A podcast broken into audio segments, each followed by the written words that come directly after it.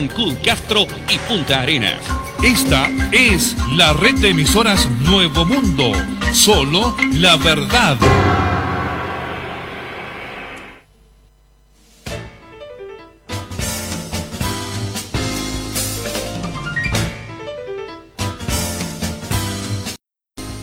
Hora crítica con Vladimir Pulgar y Patricio Lártiga. El comentario del acontecer local y nacional. De lunes a viernes, desde el mediodía. Hora crítica, un programa de Radio Nuevo Mundo. Le esperamos.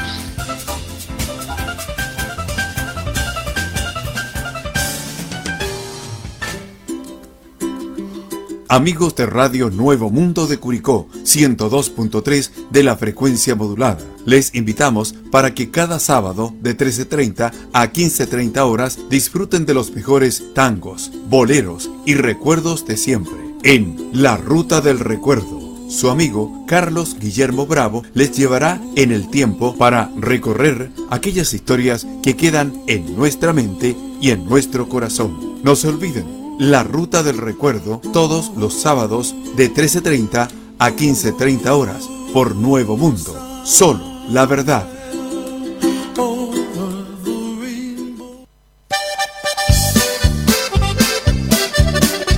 De lunes a viernes, de 15 a 17.30 horas, en Radio Nuevo Mundo presentamos a todo potrero. De lunes a viernes, de 15 a 17.30 horas, en Radio Nuevo Mundo. Presentamos a todo potrero.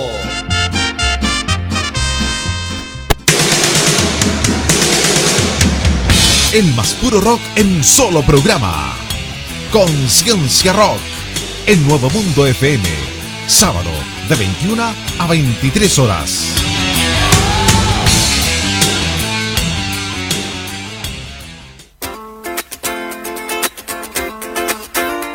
Hola, soy José Pepe Latrille. Le hacemos una invitación acá en Radio Nuevo Mundo 102.3 para todos los viernes de 21 a 23 horas para recordar, conversar, anécdotas, vivencias y enamoramientos con el programa El Rock que marcó tu generación. Los esperamos.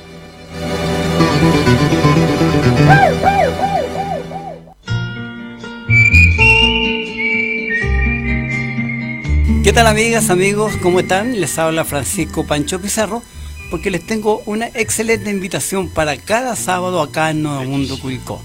Tu programa Simplemente Recuerdos lo editaremos con la mejor música de los 60, 70 la reitero, cada sábado entre las 19 y 21 horas. Acompáñanos para disfrutar juntos estos éxitos musicales.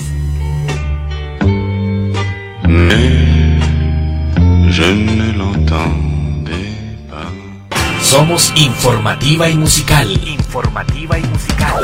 Somos entretenida y cultural. Porque nos comprometemos con usted y usted nos prefiere. Nuevo Mundo, comprometido con la gente.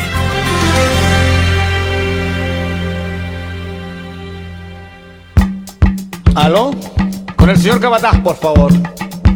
Hombre, ¿qué pasa que no escucho esas máquinas trabajando?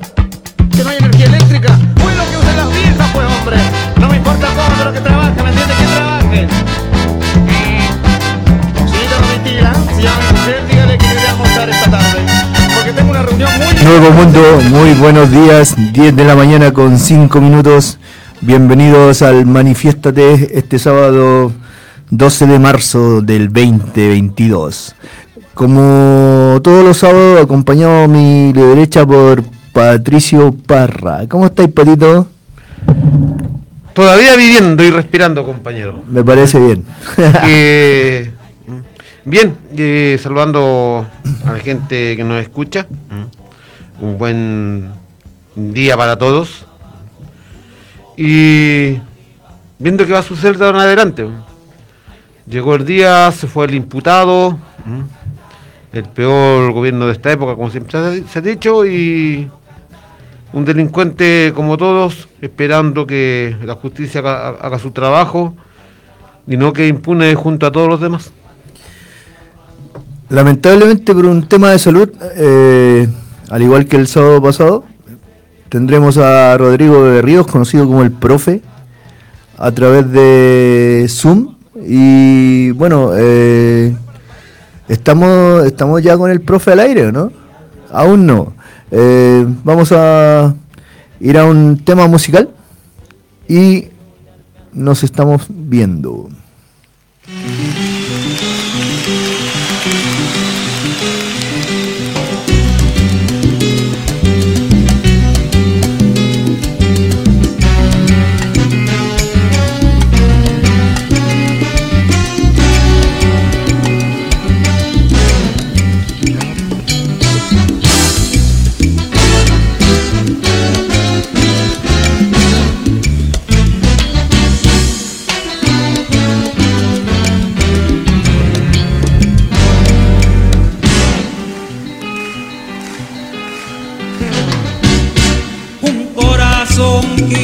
al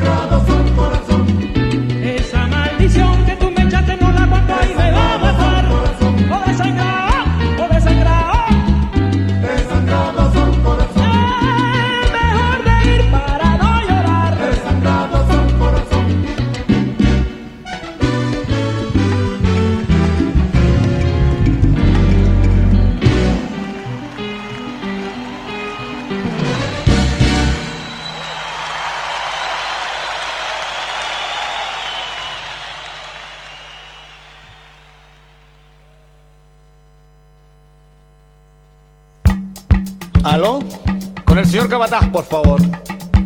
Hombre, ¿qué pasa que no escucho esa Ya chiquillos, eh, estamos de vuelta con el Manifiéstate este sábado bien caluroso en realidad. ¿Cuántos días más calurosos quedarán, Pato, tú que te manejáis en esto? Yo creo que bastante. más queda días, bastante calor bastante todavía. calor todavía, Sí, sí. ya. Si el cambio climático está ahí presente, entonces. Vamos a tener que seguir acostumbrándonos a vivir así, ¿no? Como decía delante, eh, por un tema de salud, eh, Rodrigo de Ríos, conocido como el profe, no, no está presencial, pero sí está a través de Zoom. Eh, ¿Estáis por ahí, profe? Hola. Hola compañeros, ¿cómo están? Bien, ¿y tú cómo estás? Eh, bueno, no tan vivo como Pato Parra, parece.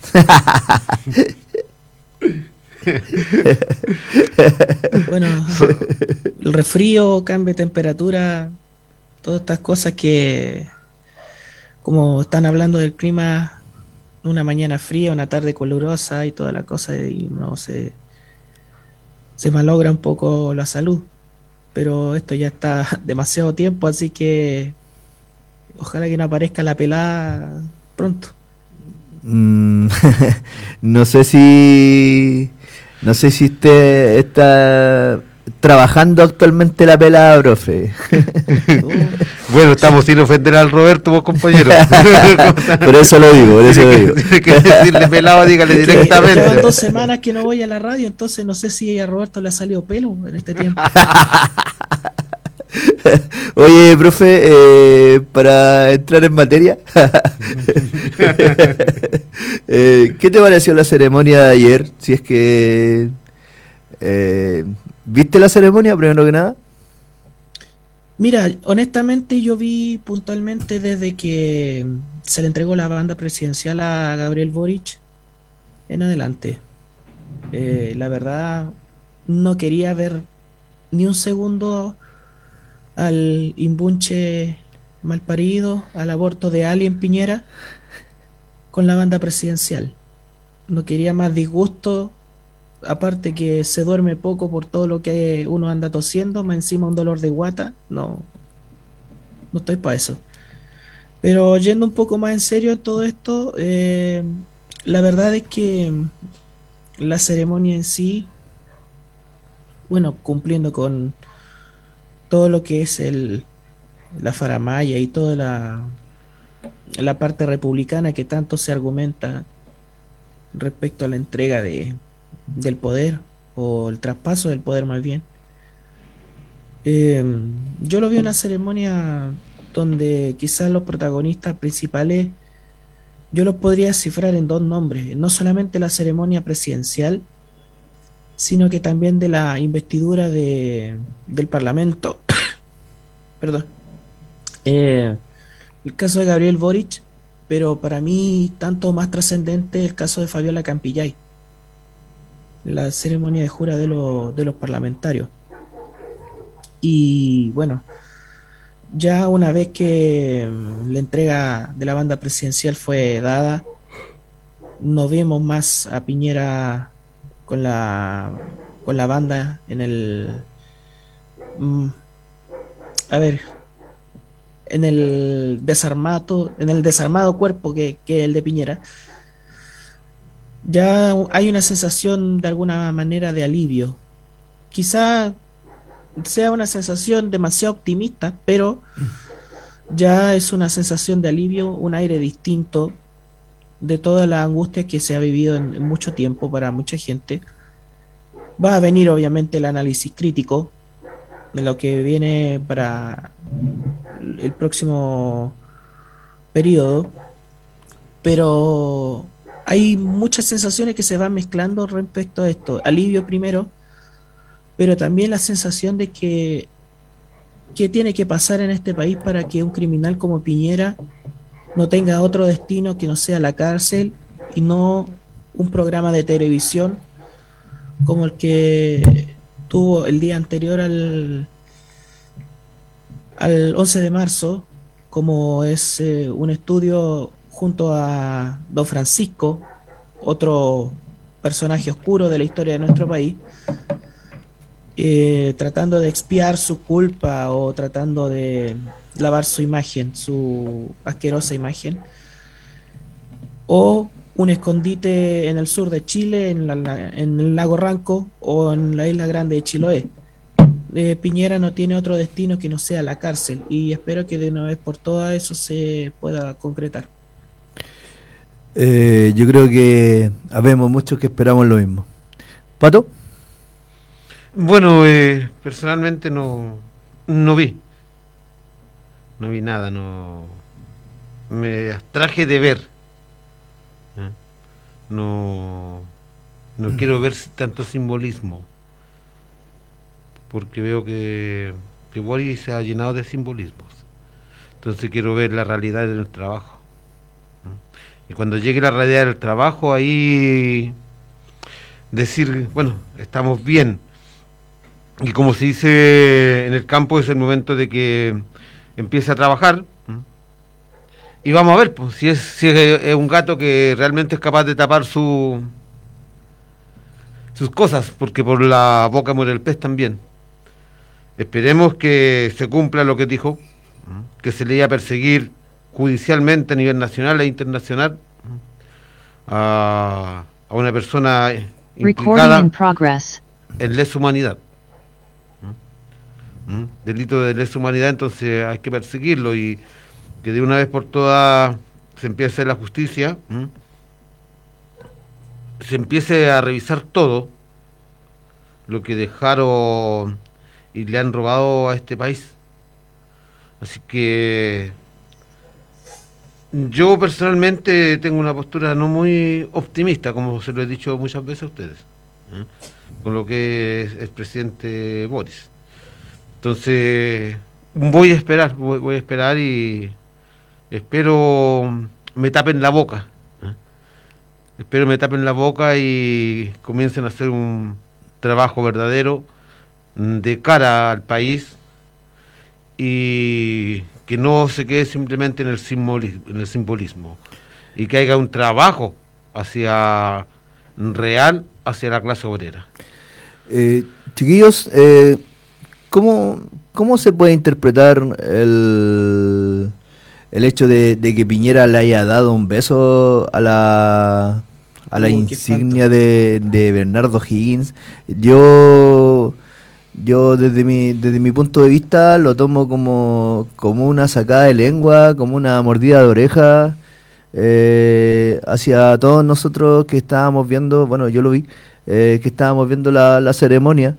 Eh, tu, tu opinión, Pato Parra, yo acabo de escuchar al profe, habló de, un espanto. eh, para ti me imagino que será algo parecido, porque un simple, un simple acto de besar una cuestión así no, no, no creo que sea como como el, simple acto para la, para la, cámara de televisión. Para mí sí, fue un acto para la cámara de televisión, sí, ayer fue un, un proceso de simbolismo de ambos lados. ¿eh? Entonces, pesar la piocha de que supuestamente fue de O'Higgins, porque no es la piocha real. Claro, es una réplica. Se la robaron esa. ¿Mm? Sí, pues esa- el otro infame se lo llevó. Entonces, no, yo creo que una más de las supuestas estupideces que hace eh, el imputado Piñera ¿m? Para demostrar que él puede hacer lo que desea todavía hasta el último segundo.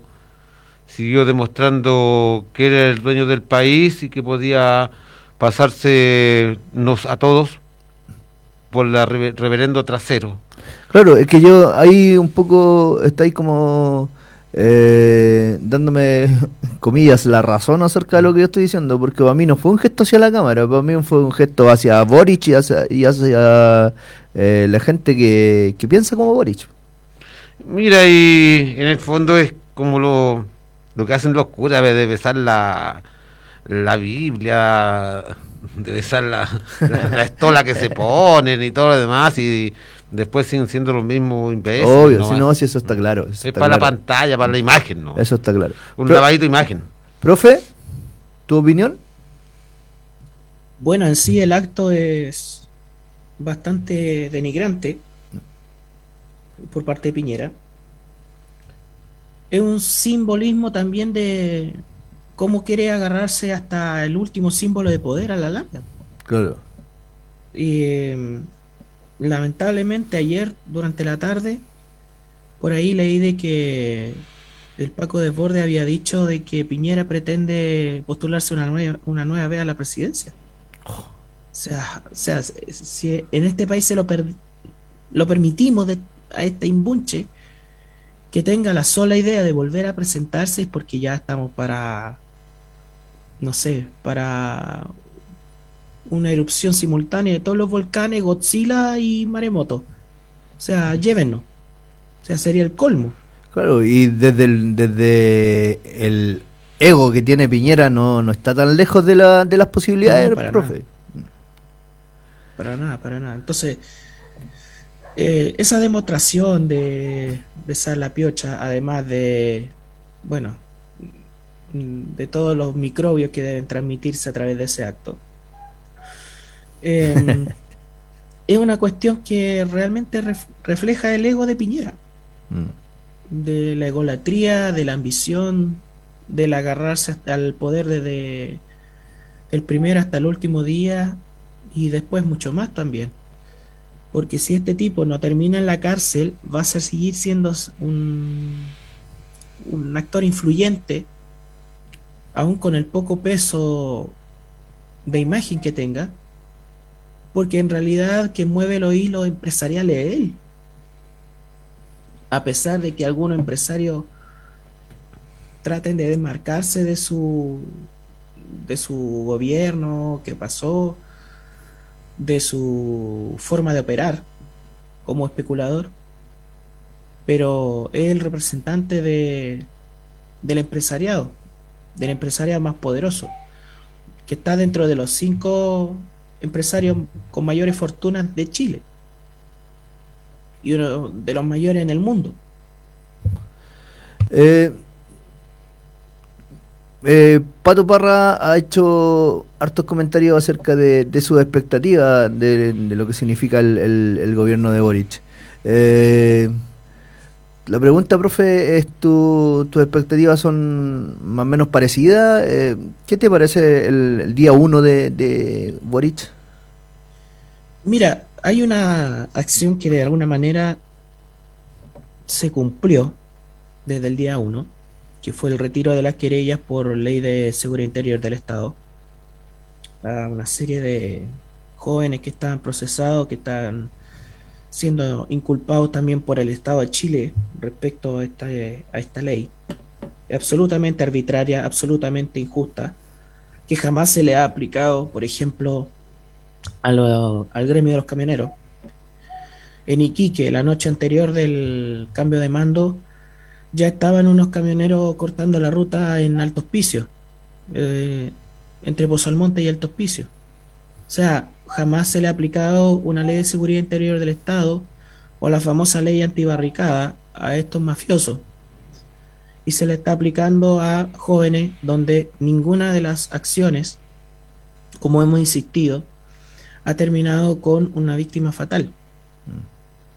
Con todo lo que tiene que ver con la, con la revuelta social y todo lo que, lo que ha acontecido. El retiro de las querellas es un paso importante porque uno de los principales persecutores dentro de todo este proceso ha sido el gobierno de Chile anterior. Y el retiro de esas querellas por lo menos va a permitir de que los jóvenes están siendo procesados por una cuestión arbitraria y buscar el camino para la, libertad a todos los presos de la revuelta y la no reformalización de aquellos jóvenes que ya pasaron por la cárcel, que ya pasaron por un proceso judicial y donde el Estado o también particulares han insistido con que estén en la cárcel. Hay un montón de jóvenes acá mismo en Curicó, como en el caso de Nelson Sangüesa, del caso de Bastián Holguín, un montón de muchachos que eh, estos procesos judiciales siguen con la amenaza de volver a ser eh, abierto y volver a ser reformalizados estos jóvenes quitándole sus eh, libertades condicionales o libertades restringidas. Así que es un paso importante. Es un paso que, por ejemplo, tiene que ser refrendado con la ley de amnistía de los presos de la revuelta. En Ecuador, un gobierno neoliberal como el de Guillermo Lazo, por petición de una organización indígena del Ecuador y de, digámoslo, del, pueblo ecuatoriano como la CONAIE, llevó adelante un proceso o una petición, una ley en el Parlamento que fue aprobada donde amnistiaron a cerca de 300 luchadores sociales de las revueltas en Ecuador ese mismo año 2019. ¿Y por qué no se puede hacer en Chile? Claro. ¿Por qué no se puede llegar a, la, a la misma amnistía? Recordemos que esa revuelta del 2019 en Ecuador fue contra un gobierno neo- neoliberal, el del Lenin Moreno, del traidor Lenin Moreno, y la amnistía se le está dando a un gobierno neoliberal, casi a la usanza de Piñera, digámoslo, Guillermo Lazo y Piñera no tienen mucha diferencia, pero ahí se discutió el asunto y se aprobó en el Parlamento. Entonces Chile tiene que asumir ese camino también y con mucha más convicción en el caso de un gobierno que se dice ser de centro izquierda. Pato, lo- los desafíos inmediatos de, de Boric. Bueno, bueno, ya se dio el paso de, de derogar la ley de los 139 compañeros. Pero ojalá se agilice y sea pronto. ¿m? ¿m? Hay tantas cosas inmediatas para, para este país. ¿eh? Yo creo que tiene que crearse una, trans- una transparencia de lo que ha pasado durante estos cuatro años dar a conocer a la ciudadanía los desfalcos reales que hay en este país. La media auditoría hay que hacer. Sí, sí. ¿eh? Y, y empezar a dar pasos firmes hacia, hacia el derecho del obrero, hacia el trabajador. Pero digo, o sea, no nos quedemos simplemente en el simbolismo. Hay un fin de cosas que no sé cuál de todas tendría que ser más prioridad que la otra. ¿eh? Tenemos tantas necesidades y carencias en este país. Bueno, el- el primer paso fue el retiro de las creyas, que yo creo que es una- un tema bastante relevante. Sí, un tema bastante relevante para cierto sector de para el sector consciente de este país. ¿Mm? Para el, para el sector que lucha, que constantemente que está en la calle luchando, constantemente está poniendo sus manos en pro de la gente que necesita, poniendo, poniendo su seguridad en pro de, la, de los demás. Para nosotros es muy, muy, muy importante la libertad de los compañeros que lucharon. Pero la ciudadanía tiene mm, otros intereses también. El derecho a la salud. Obvio. Porque es inconcebible que, que en este país tengan que estar seis horas esperando que te atiendan en un hospital. Claro. Está chita el derecho a la educación. Yo creo que uno de, un- uno de los aspectos que más está detonando fuertemente en la gente, a priori, es la aborta clase y yo creo que esto tiene que ser analizado nuevamente porque aunque todos los colegios están acallando la cantidad de contagio, Sí. ¿Mm? Entonces hay tanto contagio que se está dando en, la en las escuelas con este retorno a clase, donde los sostenedores y los colegios municipalizados están acallando la información. No la están transparentando. Entonces, yo creo que uno de los pasos principales, porque los futuros son los niños y estamos permitiendo que a los infantes, adolescentes, jóvenes, empiecen a contagiarse con un retorno a clase masivo, sin cumplir las normas establecidas, achoclonando a la, a- la gente, vamos a tener un, una expansión de, de, este, contagio increíble. Si la cifra que está dando hasta el día de, hoy, de ayer, estaban dando es farsa, porque hay fin de gente que no está te- a hacerse los testeos. La gente que se hace un testeo particular no aparece en los listados. Y la gente no va a hacer ese testeo por una cosa básica. Una que eso tiene que hacérselo particular, que son 20 mil pesos. Y no todos tienen 20 mil pesos para hacerse un testeo. La otra que tienes que esperarte un momento que te hiciste el testeo hasta que te llegue la resolución, donde se están demorando una semana. Y si vas al servicio público, chita, con raja te lo mandan a los 15 días, son 15 días que no tienes que salir a trabajar y no hay licencia médica para ello, estás perdiendo de trabajar y puedes perder tu puesto de trabajo. Sí, una cosa, hay muchos colegios donde ju- justamente a la primera semana tienen que suspender clases, cursos completos, colegios completos que no están con clases presenciales porque se ha dado un brote de COVID. Y, Profe. lamentablemente, eh, el- uno de los primeros desafíos, como bien dicen, eh, tiene que ver con la salud, con el tema COVID, eh, con la transparencia de los datos, pero también con reponer un sistema de trazabilidad que realmente sea efectivo. Cristian nos estaba Porque- aportando recién, profe, que el Colegio San Marcos ya se fue, ya se cierra, digamos. Claro, bueno, no va a ser el único, va- van a pasar más.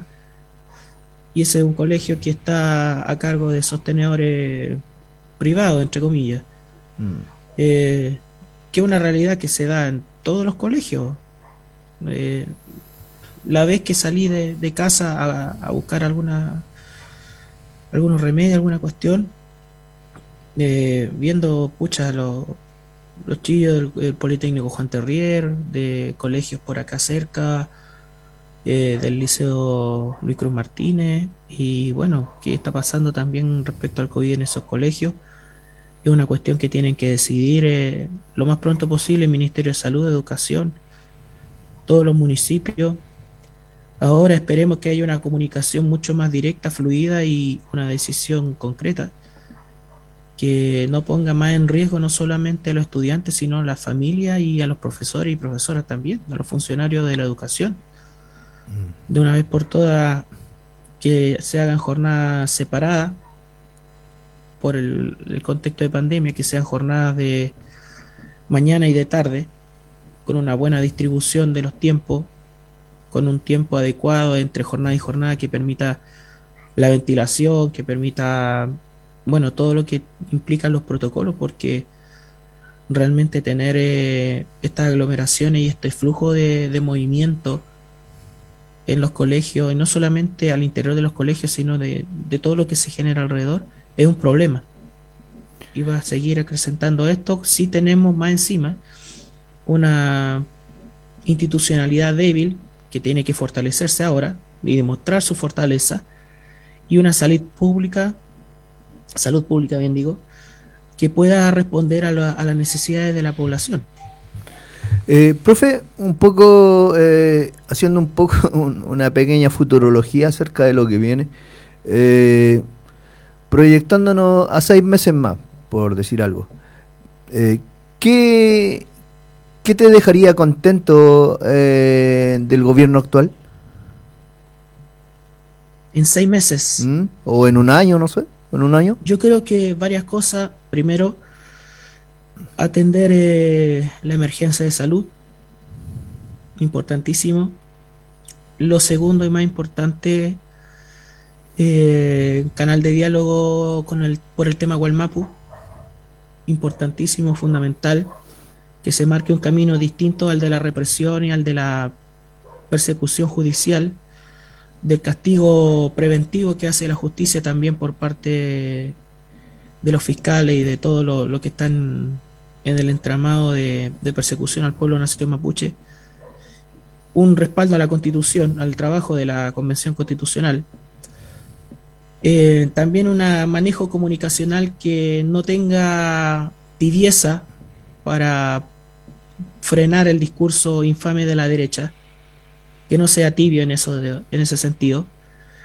Eh, en lo concreto también poder eh, buscar la manera de que el país no tenga ese riesgo de la de, del aumento de la inflación, pero no con el tema de los de los retiros, porque los retiros no tienen nada que ver en realidad, sino con un manejo de la economía que le permita, más allá de, como, di- como hemos dicho, aumentar el salario mínimo, reducir el nivel de, de costo de vida. El alza de los alimentos está de una manera espantosa, muy elevado.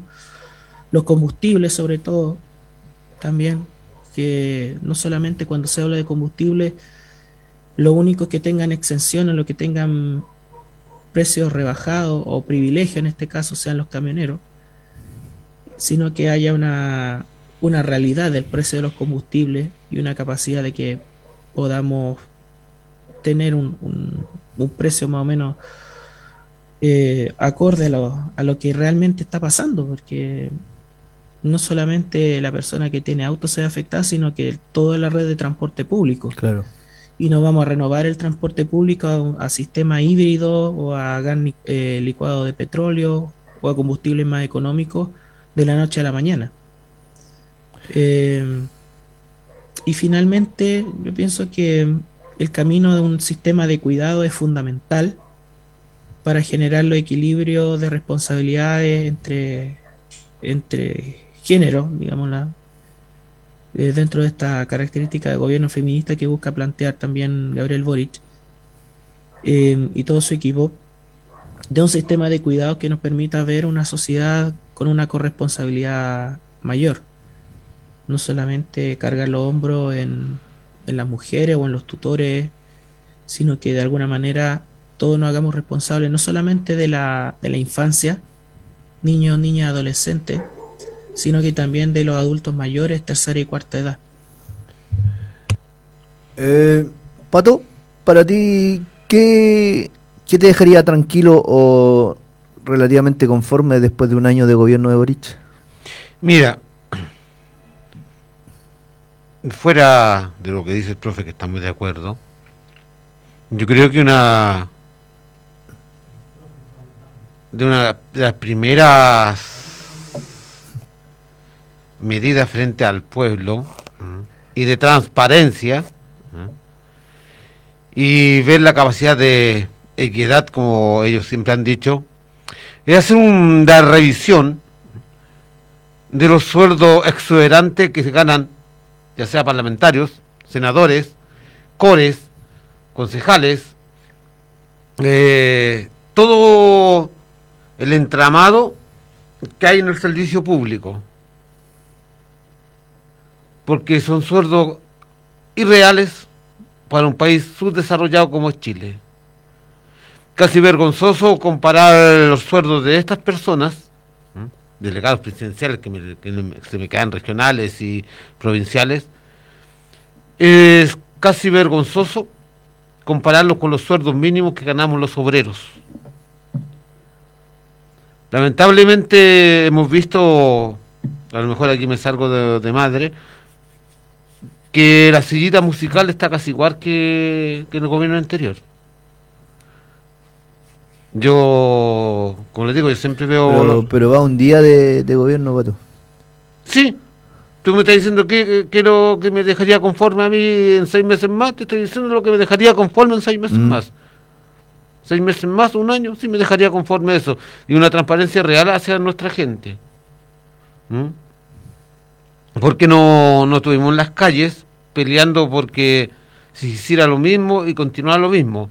O si no, el eslogan, el capitalismo continúa, solo cambia el rostro. Solo cambia la imagen. Si no, no salimos a las calles por eso. No salimos a las calles por tener más zángalos dentro del Estado. No salimos a las calles para que ellos tengan sueldo exuberante de 20 o, cin- eh, o 30 millones de pesos. Si date cuenta que Chile es el que paga más que los países europeos desarrollados a los diversos cargos públicos. Mm.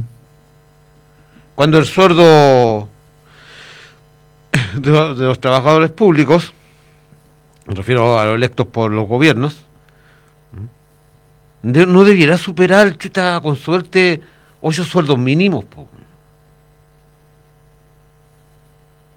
Porque ahí sí realmente se ve si, si son servidores públicos de verdad.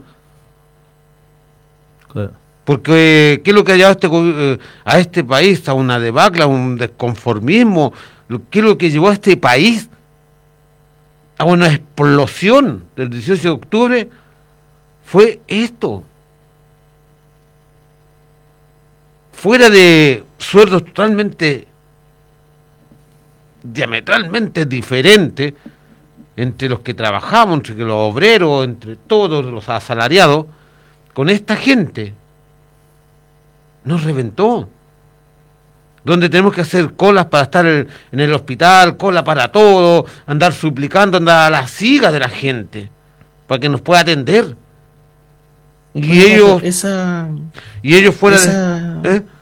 Espérate, profe. Eso que plantea, por ejemplo, tengo entendido que dentro del programa de gobierno hay un proyecto de ley, hay una propuesta de que ningún cargo del funcionario del Estado, digámoslo, o sea, de, de la estructura del gobierno central y, y también de, de municipio, tengo entendido, eh, tiene que superar los cinco sueldos mínimos.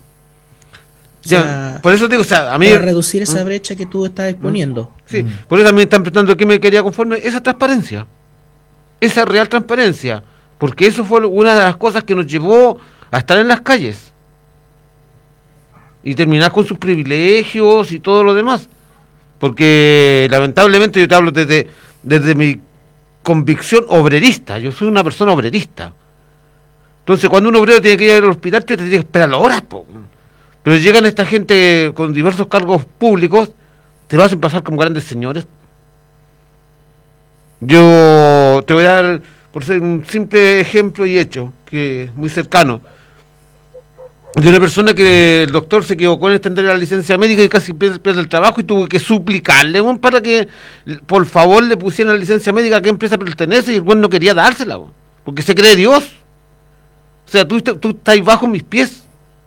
Así es, bueno, hay trabajo o cargos que parece que se creen de esa manera, pues, dios, diostores, diostores, abogados, funcionarios públicos en general, pero eh, incluso ni siquiera pensándolo desde el punto de vista de los sueldos, o sea, de- del poder, o sea, de que otra persona tiene la potestad de manejar o, digamos, tener una decisión que condicione la vida de otra persona que va a buscar ayuda. Entonces, ah, por ahí va, el cuento. Y tiene que ver con una cuestión de sociedad, o sea, de esa búsqueda de demostrar poder. Una falencia que propiamente el capitalismo o este, o este modelo de sociedad genera en los seres humanos.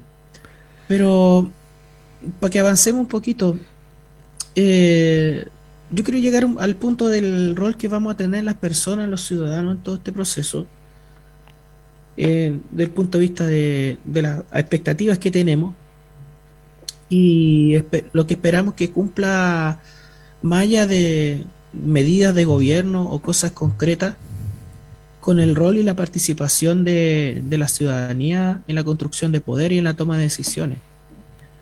Porque la gran diferencia que debe demostrar como gobierno de izquierda o de centro izquierda, extrema izquierda para algunos, que no tienen ni pie ni cabeza para pensar de que un gobierno de extrema izquierda, em, para diferenciarse sobre todo con el proceso de la concertación, para diferenciarse con esa izquierda multicolor post plebiscito del 88, que en vez de otorgarle poder a la ciudadanía, a las comunidades, a las personas, prácticamente la coartó, le cortó las manos y las piernas en el sentido de ser eh, implicados o parte activa de la construcción de poder. Entonces, una de las cosas fundamentales que yo siento que debe marcar la diferencia es justamente de que esa, ese gen concertacionista de los 90 que tanto están adulando, que tanto añoran muchos coreanos centristas.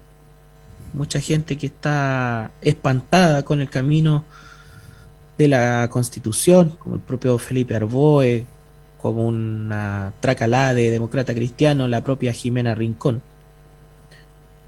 Es que este gobierno y también por añadidura lo que se vaya a formular en la nueva constitución permita la implicancia y la participación ciudadana no solamente como una cuestión consultiva, sino de poder y de toma de decisión real. Y ese sello yo creo que tiene que ser muy marcado en, este gobierno. La ciudadanía y del pueblo. O del pueblo y los pueblos eh, como parte de la construcción de poder. Eh, buen tema ese, profe. Eh, Pato, opinión al respecto. ¿Qué rol tenemos que jugar nosotros dentro de toda esta mejoría? Debiese ser el rol más importante de nosotros. ¿Mm? ¿Mm? Como clase, como clase trabajadora. ¿Mm? Y debiésemos organizarnos co- constantemente para nuestras demandas y para la defensa del gobierno. Y en ese aspecto yo creo que las diversas seremías, delegados presidenciales, regionales, provinciales y todo el aparataje, debiera leerle la cartilla bien clara que ellos están al servicio de la comunidad, no la comunidad al servicio de ellos. Claro. ¿Mm? No son di- dioses, no porque te sentaron en un sillón como les pasó a muchos, que llegaron a un puesto X, se sentaron en un sillón y se creen dioses que hay que andar pidiéndole ahora y suplicándole. ¿Mm? Y eso lo tenemos bien, bien, bien visto, y se ha visto muy bien. Entonces, el rol importante es de nosotros, de nuestra gente, de la clase trabajadora. Si no demarcamos y si el gobierno no se da cuenta que el rol que cumple la clase, la clase trabajadora en su elección, incluso la clase que no, la gente que no estaba por votar por él, que después se movilizó por ir, porque no saliera simplemente un, na- un nazis, también debe entenderlo el gobierno y todos sus asesores, que hay una cantidad de gente desconforme, que estamos desconformes. Y que votamos por él simplemente por el hecho de, mm, de impedir el ascenso de una nueva dictadura, ¿no? Y es a esa gente la que se debe apuntar. Y la gente debe organizarse. Organizaciones sólidas, fuertes, de base. Y las organizaciones sociales tienen que estar muy abiertas y muy despiertas también a ver quiénes son los que van a llegar a las organizaciones sociales. Porque va a haber mucha infiltración. Y a partir de las organizaciones sociales van a intentar manipular el proceso presidencial. Si, de- si después de una revolución, que para mí esto no es revolución, pero bueno, veámoslo como revolución, viene la contrarrevolución. Y la contrapropuesta a Boris va a ser eso. Y yo digo, el hecho de ver a Piñera, como decían ustedes, besando la piocha, está como diciendo, yo voy a encabezar el proceso contra Boris. Si es más sucio de lo que se puede ver o se puede pensar. Y ya están muchos gestándose en eso. Están muchos parados en eso. Demostrando que hacia allá van a hacer el trabajo. Y las diversas organizaciones sociales deben conformarse con más fuerza, pero muy atentos. Muy atentos. El pueblo debe estar muy, muy despierto en lo que va a pasar y lo que va a dejar de, de hacer este gobierno. Y como Julio, te digo, Una cuestión, disculpa que interrumpa, el tema de la medio de comunicación y el rol del mensaje. Porque justamente la ciudadanía se va a construir opinión a partir de los mensajes que va recibiendo. Y tenemos claro de que uno de los grandes enemigos que va a tener el gobierno y que tiene la sociedad en en general, el pueblo, son los, los medios de comunicación, su manipulación, su tergiversación y todo.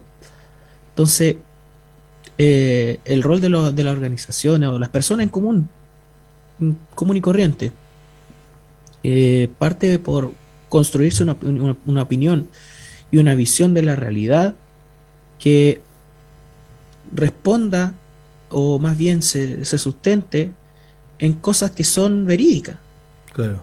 que es una realidad verídica, que justamente eh, tiene que ver con la utilización de los grandes medios masivos, nacionales, televisivos, pero sobre todo regionales y radiales, para poner el punto en lo local. Yo no sé cómo va a actuar ahora la radio eh, sensacionalista por excelencia de las noticias como BLN. ¿Cómo va a actuar la otra radio sensacionalista por excelencia? Bueno, son todas iguales.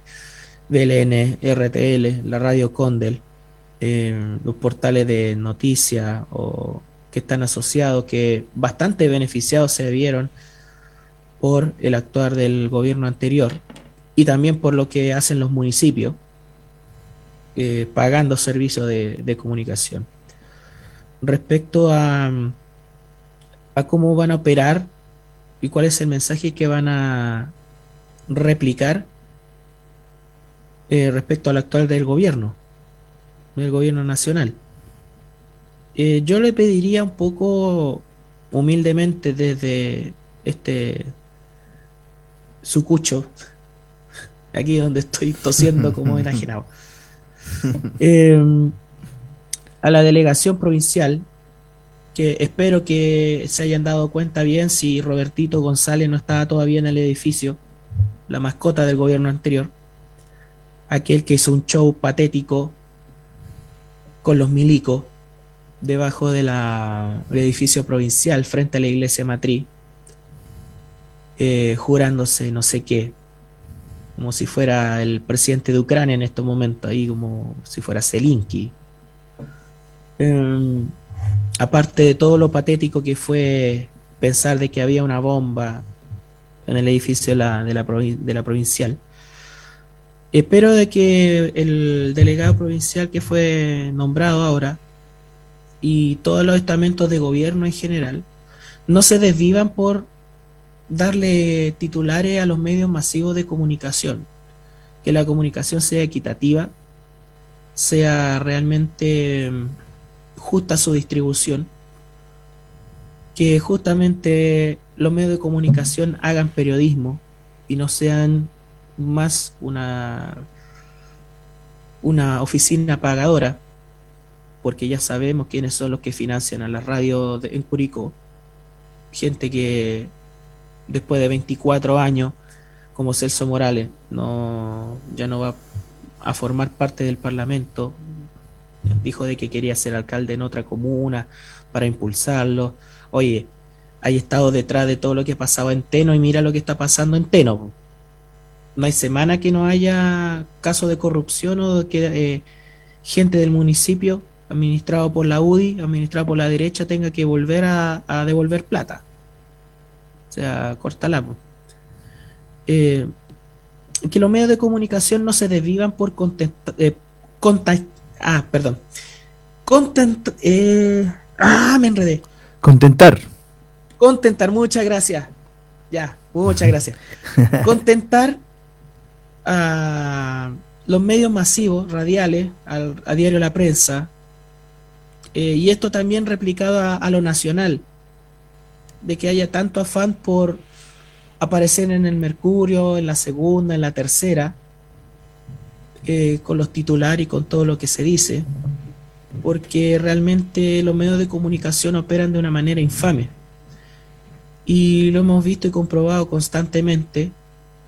Y lamentablemente cuando se propuso la idea por parte de Daniel Jaue y de otros sectores de la sociedad de una ley de medios que regule justamente a los medios de comunicación, eh, esa discusión ni siquiera se puede dar porque todos piensan que implica censura. El mundo en este momento está censurando a destajo por el tema Ucrania. Bajaron un canal importantísimo de comunicación como RT de, de YouTube sobre todo. Toda la información que estaba ahí no se puede acceder desde Chile y desde muchos países de Latinoamérica. Y ahí nadie discute de que sea censura. Pero volviendo a lo local, eh, la ciudadanía y la opinión que se vaya a formar justamente está sustentada en el mensaje que se da desde los medios de comunicación. Y lo más importante es que ese mensaje que den responda a la realidad y no sea una manipulación más que, por ejemplo, hace constantemente Radio Bio Bio u otros otros medios eh, de comunicación masivos. Eh, Pato, así cortito porque tenemos que irnos a la pausa. eh, ¿Cuál crees tú que a mí me, hace mucho ruido el tema de, los gremios, de los camioneros eh, puntualmente? ¿Cómo crees tú que tiene que actuar este gobierno frente al- a las relaciones que, que se tienen se deben llevar con, con el gremio de los camioneros? Puntualmente con, con Sergio Pérez y todo ese antro. ¿Cómo debería actuar? Debería actuar como actúa con todos los gremios. Con todos los gremios. De la misma forma, sin privilegios. Sin tal dejándolo ser un poder aparte en este país. Si hay una ley antibarricada, bueno, apliquemos la ley antibarricada. Entonces debiesen actuar de la misma forma. Si hay una, una ley que ponga en riesgo la salud, el bienestar, ya sea en la alimentación, en el flujo, en las li- libertades de movilidad por un grupo de personas, bueno, que se aplique la ley. Si no se le pide nada más, o sea, si no se le pide ninguna cosa extra, simplemente que se aplique la ley que se le aplica a todo chileno común y corriente. Es eso. Porque ellos no viven en otro país, no son la excepción de- del país, son exactamente lo mismo. Entonces que se aplique la misma ley. Ellos no tienen más, más privilegios que, no- que nosotros. O sea, vamos poniéndole en igualdad de condiciones a la persona común y corriente y a ellos. ¿Eh? Vamos terminando con los privilegios que tienen con, con los combustibles, con los privilegios que tienen las carreteras. Son personas común y corriente, son gremios que se han enriquecido durante todo este tiempo. Hay que bueno, fortalecer el ferrocarril también, yo creo. Sí, pero tú me estás preguntando por, el, por este otro Mm. No, me, gremio. re- me refiero la- al nivel de competencia. Equidad. ¿Mm? Equilibrar. Pero debiese aplicársele la misma ley que se le aplica a todos. Ni más ni menos. La misma ley. Profe, después de la pausa quiero escuchar tu opinión al respecto, porfa. Vamos a una pausa, chiquillos, y volvemos. Que mentir con frialdad si el billete no le alcanza, su opinión no vale nada. Si el billete no le alcanza, su opinión no vale nada. Hay que ser bien pate vaca, a callarse una vez. 102.3 Nuevo Mundo, solo la verdad. En el 102.3 de la frecuencia modulada de Curicó, Nuevo Mundo, te indicamos la hora. Son las 11 de la mañana. Esta es la red de emisoras de Nuevo Mundo a lo largo de todo Chile. Iquique, Tocopilla, Antofagasta, Diego de Almagro, Copiapó, Vallenar, Ovalle, Los Molles, San Antonio, Santiago, Buin, Lo Espejo, Graneros, Las Cabras, Rengo, en San Fernando, Antivero y Camelia, Curicó, Constitución, Lota, Arauco, Los Álamos, Victoria, Temuco, Lanco, Valdivia, Frutillar, Río Negro, Puerto Montt, Ancud, Castro y Punta Arenas. Esta es la red de emisoras Nuevo Mundo. Solo la verdad.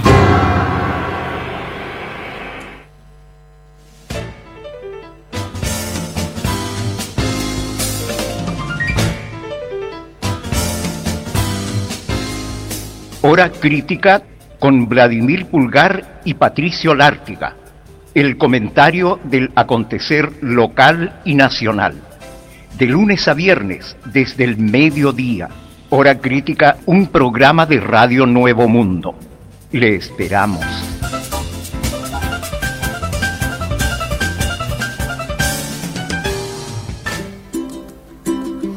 Amigos de Radio Nuevo Mundo de Curicó, 102.3 de la frecuencia modulada. Les invitamos para que cada sábado de 13.30 a 15.30 horas disfruten de los mejores tangos, boleros y recuerdos de siempre en La Ruta del Recuerdo, Su amigo Carlos Guillermo Bravo les llevará en el tiempo para recorrer aquellas historias que quedan en nuestra mente y en nuestro corazón. No se olviden, la ruta del recuerdo todos los sábados de 13.30 a 15.30 horas por Nuevo Mundo. Solo la verdad.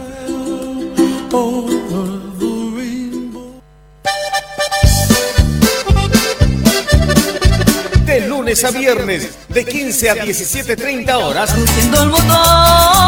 en Radio Nuevo Mundo presentamos a Todo Potrero. De lunes a viernes, de 15 a 17.30 horas, en Radio Nuevo Mundo presentamos a Todo Potrero.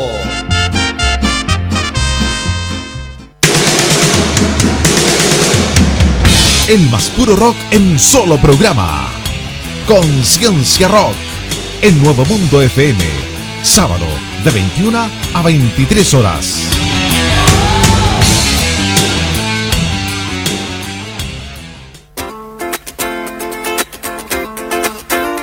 Hola, soy José Pepe Latrille. Le hacemos una invitación acá en Radio Nuevo Mundo 102.3 para todos los viernes de 21 a 23 horas para recordar, conversar, anécdotas, vivencias y enamoramientos con el programa El Rock que marcó tu generación. Los esperamos.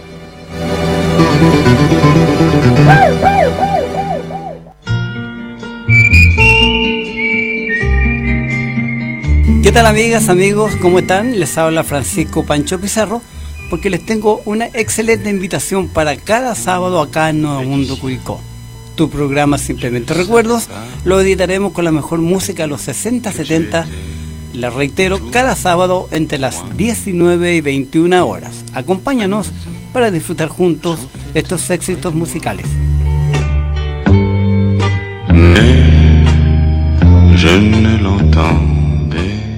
Somos informativa y musical. Informativa y musical. Somos entretenida y cultural. Porque nos comprometemos con usted y usted nos prefiere. Nuevo Mundo, comprometido con la gente.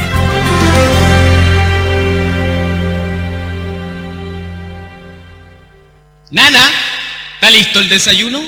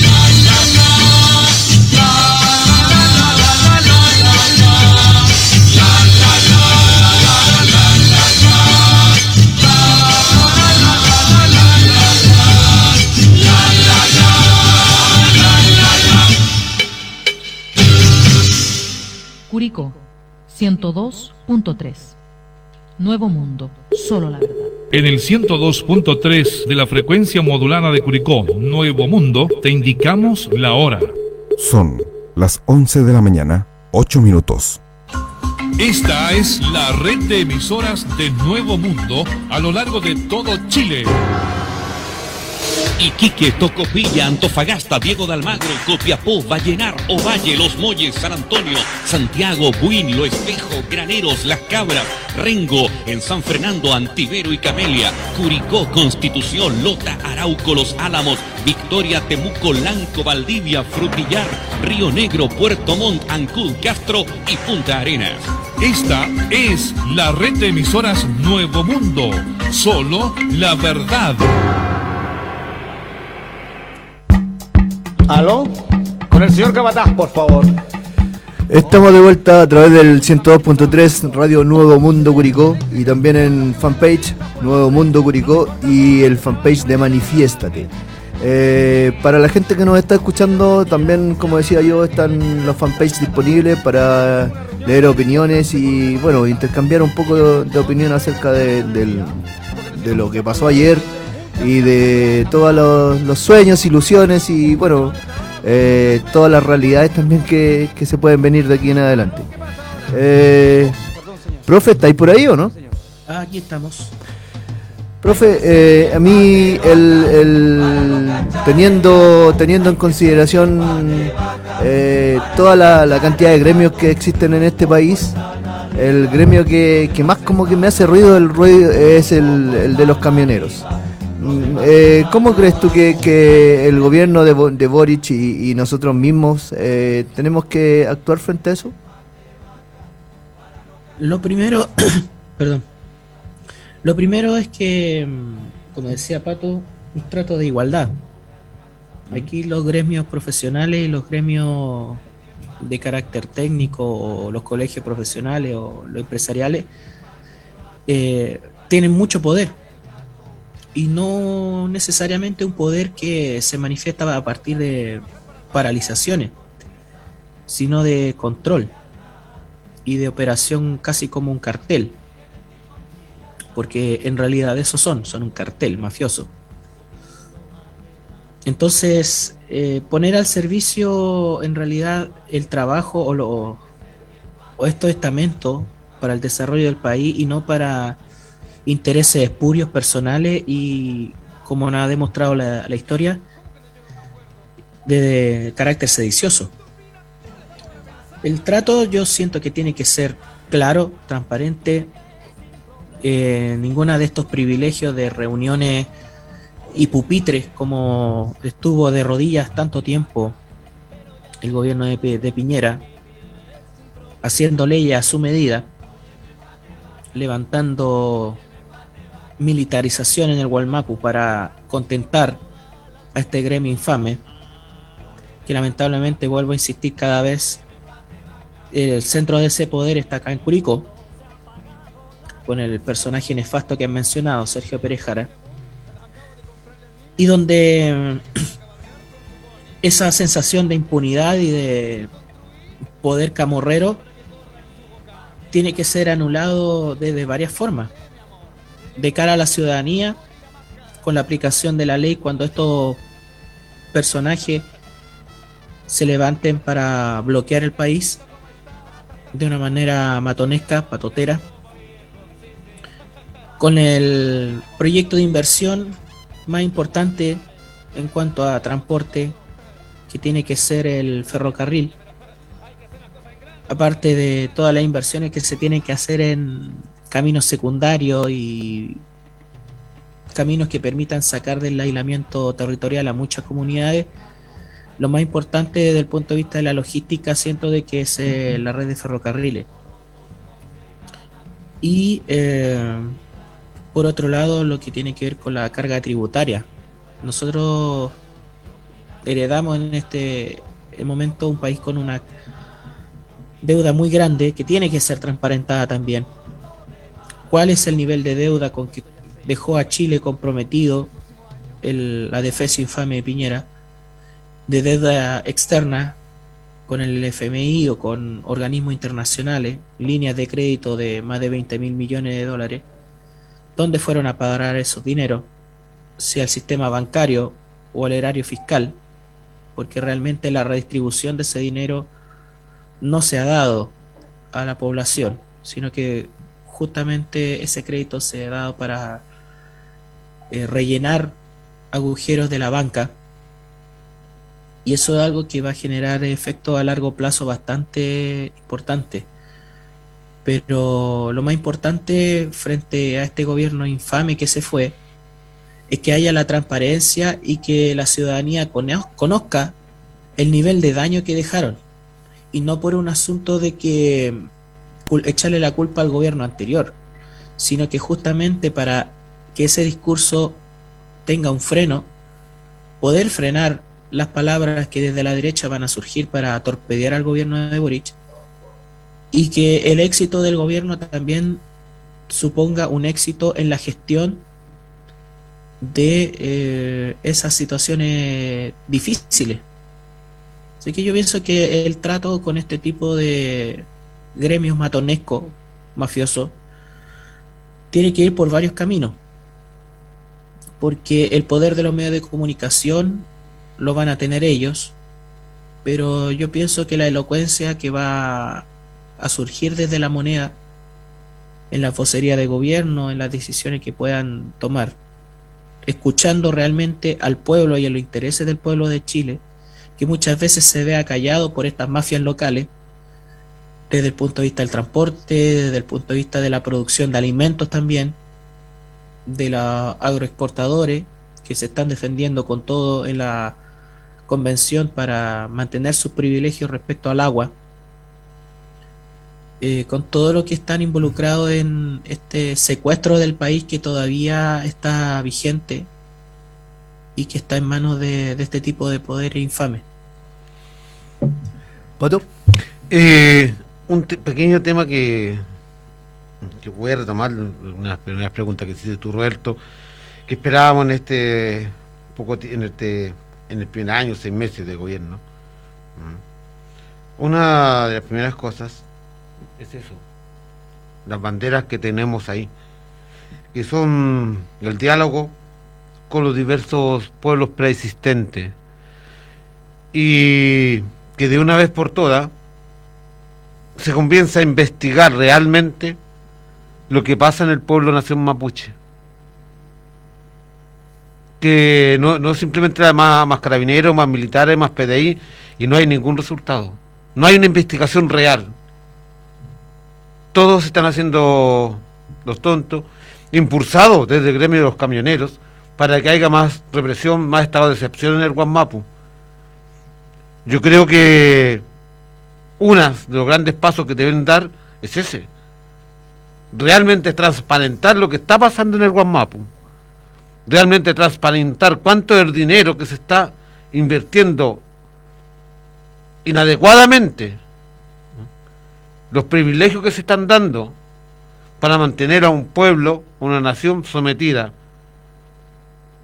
Entonces, que se destape esa olla. ¿Quiénes son los que están operando en los pueblos preexistentes, ya sea en el Guamapu, que nos afecta mucho, pero también están los pueblos del norte, que también le está afectando mucho y que ha estado invisibilizado hasta por nosotros mismos. Nosotros mismos también lo hemos encargado, somos culpables de invisibilizar también lo que sucede en la cultura ancestrales de los pueblos del norte, los pueblos preexistentes. Eso, eso Pato, además de, de todo lo que tú dices que, que viene por parte de, del- de la pega del, del nuevo gobierno, digámoslo así, Mm. eh, también trae harto, creo yo, rol ciudadano de, de nosotros mismos. de- Sí, pero en el Guamapu debe realmente investigarse lo que está, lo que está sucediendo. Porque es ilógico que después de una militarización completa, ¿m? Donde tratan de imponer todo por la fuerza, con la bota, con los fusiles, con, con balas, después de los estados de excepción que ha decretado durante dos años contra el pueblo nación mapuche, des- haya seguido existiendo más muertes, más incendios, más destrucción de la vegetación, me refiero a lo autóctono, no al monocultivo, y no se llegue a ningún término, no se llegue a una investigación real. Entonces, es algo de lo que debemos, debiera preocuparse fuertemente esto y empezar a que la justicia empiece a actuar, que las investigaciones sean reales, que no existan montajes, que exista la aclaración de los asesinatos de los Peñe, porque recordemos que aún no se dice nada del Peñe Malchán, que lo, lo, lo, lo, lo mataron directamente, con un ajusticiamiento. Y la justicia no ha dicho nada. Que se empiece realmente a develar la cantidad de armamento que tienen las forestales ahí. Los guardias que tienen privados, el sicariato que tienen. Entonces, algo que este gobierno y la ministra de Interior debiera estar pensando ya. Profe, tú en cierta forma diste, pusiste dentro de las prioridades cuando hablamos de- del próximo año que se viene, eh, el tema que acaba de mencionar Pato recién. ¿Cuál crees tú que, puede ser el rol que, en que nosotros podemos aportar en, en relación a eso? A nivel país yo siento de que lo primero es acceder a la información de una manera más transparente. Eh, lo hemos dicho en, varias, eh, en varios temas de que si es necesario pasarse los cuatro años haciendo auditoría, aparte de todo lo que hay que hacer como gobierno, desde el punto de vista social, desde el punto de vista de derecho y todo lo que, lo que es gobernar, si hay que pasarse estos cuatro años o el tiempo que sea haciendo auditoría, que se haga. Al agua, a la propiedad de bienes nacionales, a las propiedades fiscales, a los desfalcos de dinero en, erga- en estamentos del Estado, todo. Porque lo que más adolece este país es eh, de la corrupción y de la impunidad que existe respecto a esa corrupción y a la injusticia, como bien decía Pato, respecto al caso de Pablo Marchán. El, el tema Gualmapu, hay muchos poderes que ya no van a tener esa correlación de fuerza que tenían con el gobierno de Piñera. O sea, empresarios transportistas forestales, como el propio delegado presidencial Víctor Manoli, en la Araucanía, que tenía intereses creados y, y directos respecto al, al transporte de- forestal en la zona, eh, intereses marcadamente eh, evidentes en el mundo forestal y agroindustrial. Hace poco encontraron a una decena o más de una decena de trabajadores ilegales en Angol, perdón, de mm, trabajadores eh, migrantes que fueron llevados de manera ilegal a, a trabajar a Angol. Y eso no lo hace la izquierda, no lo hace el narcoterrorismo, la FARC, no. Lo hacen los latifundistas de derecha, lo hacen personas que pretenden seguir explotando la mano de obra barata para eh, aumentar sus plusvalías y sus beneficios. Yo siento de que en el tema Gualmapu específicamente, pero también me quiero referir, además de lo del norte que decía Pato, a las comunidades australes de las regiones de Aysén y Magallanes, sobre lo que está sucediendo con las salmoneras, de lo que es el respeto a, las, a los deslindes y a los, y a los límites de protección ambiental de lo que son los canales y fiordos australes, donde viven descendientes de pueblos originarios también, y donde se amenaza su, su vida, su, su existencia con la ampliación de las concesiones salmoneras. Pero volviendo al tema Gualmapu, eh, eh, desarmar todo ese entramado de poder y de, y de infamia que estuvo expuesto y fue gobierno hasta hace poco, y que ahora que no es gobierno, se va a volver a refugiar en sus redes oscuras, entre los camioneros, entre los forestales, entre los latifundistas, y que todo y más encima va a tener representación en el Parlamento con personajes nefastos o nefastas, como el caso de Gloria Navillán. No olvidemos de que lamentablemente el Parlamento quedó de una forma bastante difícil de manejar para llegar a, a una mayoría que permita las transformaciones sociales con las bases que hasta ahora existen en el país y que dentro de esa composición hay parlamentarios republicanos. Hay republicanos nazis, racistas, infames, como Gloria Navillán, en el caso del Maule, como Benjamín Moreno, ladrones de agua, y donde esas voces van a ser el altavoz de eh, la infamia que se está gestando hace mucho tiempo en la Araucanía, con sicariato, con eh, el negocio del robo de madera que se da dentro de las mismas forestales, con la amenaza de los subcontratados forestales, los montajes, los incendios cerca de las comunidades, como en el caso de Curanilagüe, ahora en este momento en Coelemu, en San Rosendo, hay incendios de, de ese carácter también. Y de una industria que no va a ceder ninguno de sus privilegios y que se va a defender no solamente con uña y dientes, sino también con fusiles y con armas y con la amenaza a los pueblos originarios y también a, a la estabilidad del país. Pato. Mire, eh, estamos de acuerdo, profe, totalmente, y, y yo creo que otra de las condiciones que debe ser a priori, a priori, inmediatamente Boris, ya hoy día mismo tuvo que haberlo hecho, mañana mismo, o al lunes a primera hora, firmar de una vez por todo el CASU.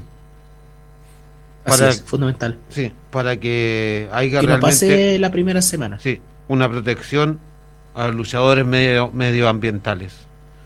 Ya que la Corte de Concepción no quiso investigar la amenaza que hay contra la Lamien y sus hijos. Que es una luchadora me- sí, medioambiental. Entonces, de una vez darle la protección real a los luchadores sociales medioambientales. Y algo que es tan simple como firmar el CASU que le va a dar la protección de alguna u otra forma. Y donde la ley va a estar de su parte eh, en, prote- en protegerla, porque hoy en día los luchadores medioambientales están desvalidos. Pato, para la gente que nos está escuchando y, y que no sabe qué es el CASU, ¿tú lo podrías explicar, o profe? Mm, Dale, profe.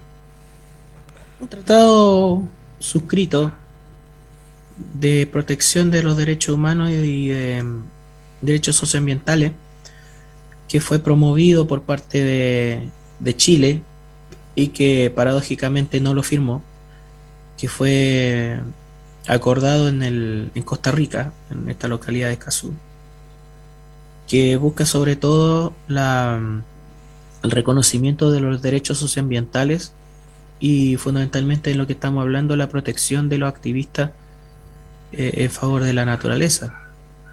Es un tratado que es pionero en el sentido de que brinda protección y carácter de reconocimiento de los derechos humanos eh, relacionados con la naturaleza, de carácter latinoamericano, que a veces cuesta mucho de que surja una eh, acuerdo a, a nivel continental de todo el continente, Sudamérica, Centroamérica, etcétera, y que buscaba la protección de los medio ambiente, de los ecosistemas y también de quienes los defienden. Y que Chile, que tanto se llenó la boca mucho tiempo a nivel continental por ser promotor de, esta, de este acuerdo, al final no lo firma, justamente por las presiones del mundo empresarial que no le permitiría arrasar con los ecosistemas como lo sigue arrasando hasta el día de hoy.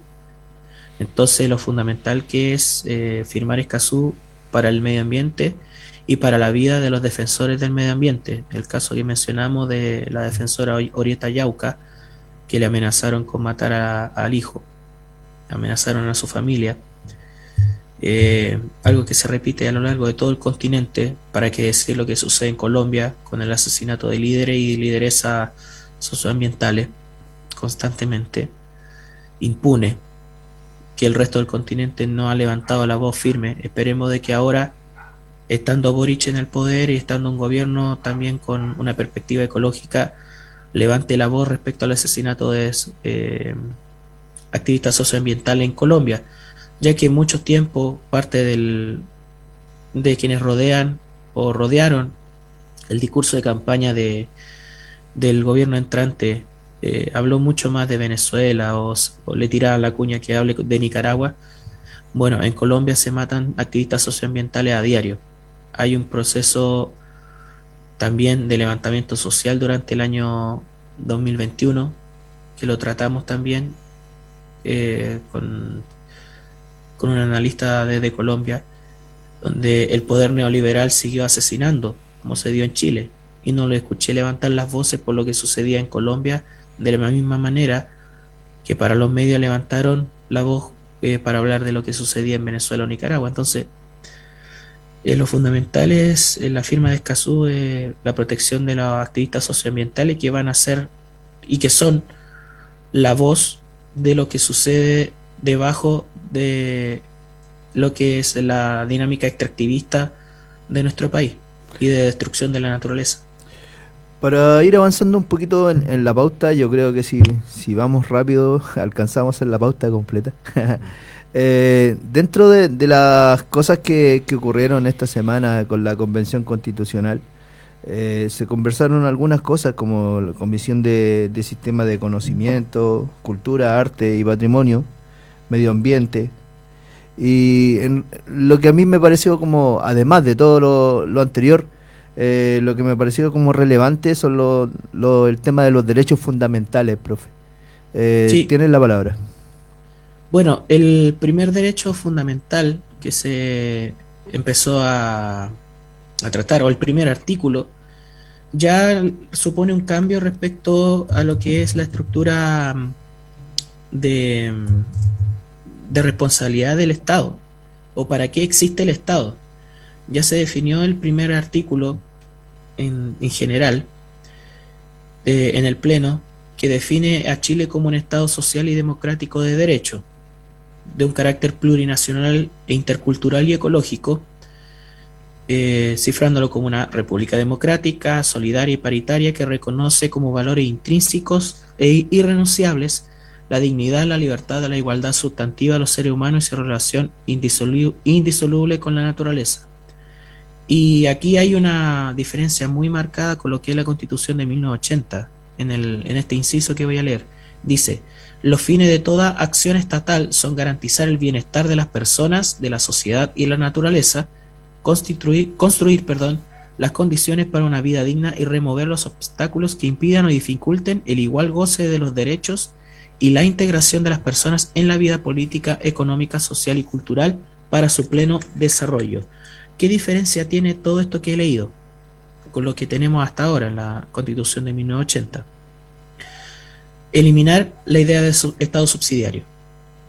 O sea, todo este carácter neoliberal, romperlo desde este artículo, que ya está aprobado y que ya sería como la primera eh, en redacción directa con lo que es eh, el borrador final de la, de la nueva constitución. Hay una serie de conceptos que rompen con este modelo neoliberal, donde justamente los grupos intermedios, como los gremios, como las organizaciones profesionales, en realidad son las que, en esta idea de libertad que, planteaba eh, esa constitución, o que plantea todavía esa constitución vigente, permite la explotación del ser humano y de la sociedad. Aquí hay una mirada absolutamente distinta, eh, un cambio, un giro y un abandono de este Estado subsidiario por un Estado social y democrático de derecho.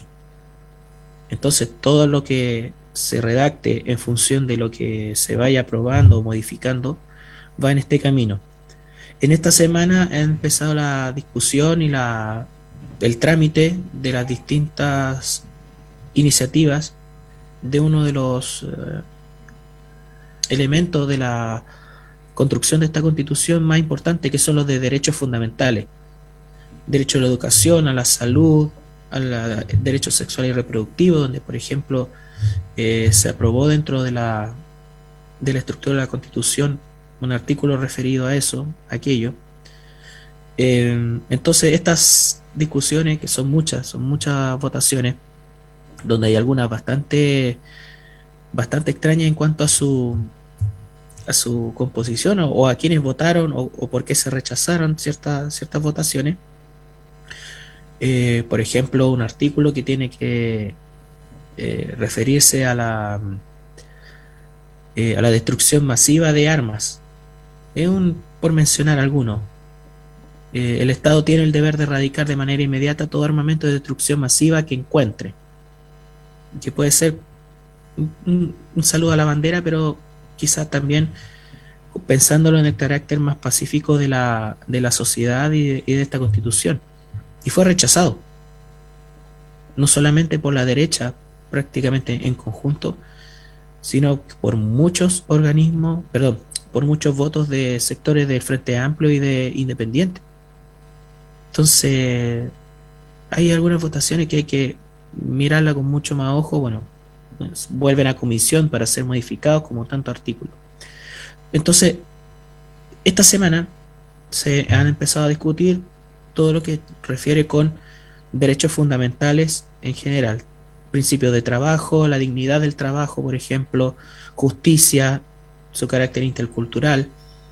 eh, a eso que le importa tanto a esta gente de derecha que son los emblemas nacionales que salieron aprobados y da la paradoja, este artículo 17 eh, votaron en contra parlamentarios de derecha de los emblemas nacionales, bandera, escudo e himno nacional. Solamente porque dentro de ese artículo hay un inciso para mostrarle la, el, caldo de cabeza mental, eh, entre comillas, que tiene la derecha. Hay un inciso que dice, aparte de lo que son los emblemas representativos, de que el Estado reconoce los símbolos y emblemas plurinacionales propios de los pueblos indígenas y tribales. Solo por ese inciso, la derecha lo votó en contra. El artículo pasó, fue aprobado por más de, de los dos tercios para que vaya a votación en particular.